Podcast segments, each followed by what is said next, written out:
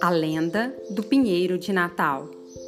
Há muito, muito tempo, na noite de Natal, existiam três árvores junto do presépio: uma tamareira, uma oliveira e um pinheiro. Ao verem o menino Jesus nascer, as três árvores quiseram oferecer-lhe um presente. A oliveira foi a primeira a oferecer, dando ao menino Jesus as suas azeitonas.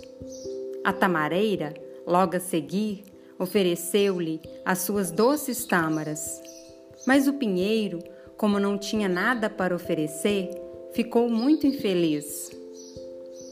As estrelas do céu, vendo a tristeza do pinheiro, que nada tinha para dar ao menino Jesus, decidiram descer e pousar sobre os seus galhos, iluminando e enfeitando o pinheiro.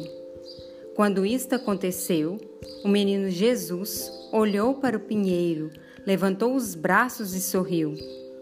Reza a lenda que foi assim que o pinheiro, sempre enfeitado com luzes, foi eleito a árvore típica de Natal. Terminei de ler Lenda do Pinheiro de Natal, do autor Jean-Baptiste Poquelin Morieri. Eu sou Joyce Castro e leio para você.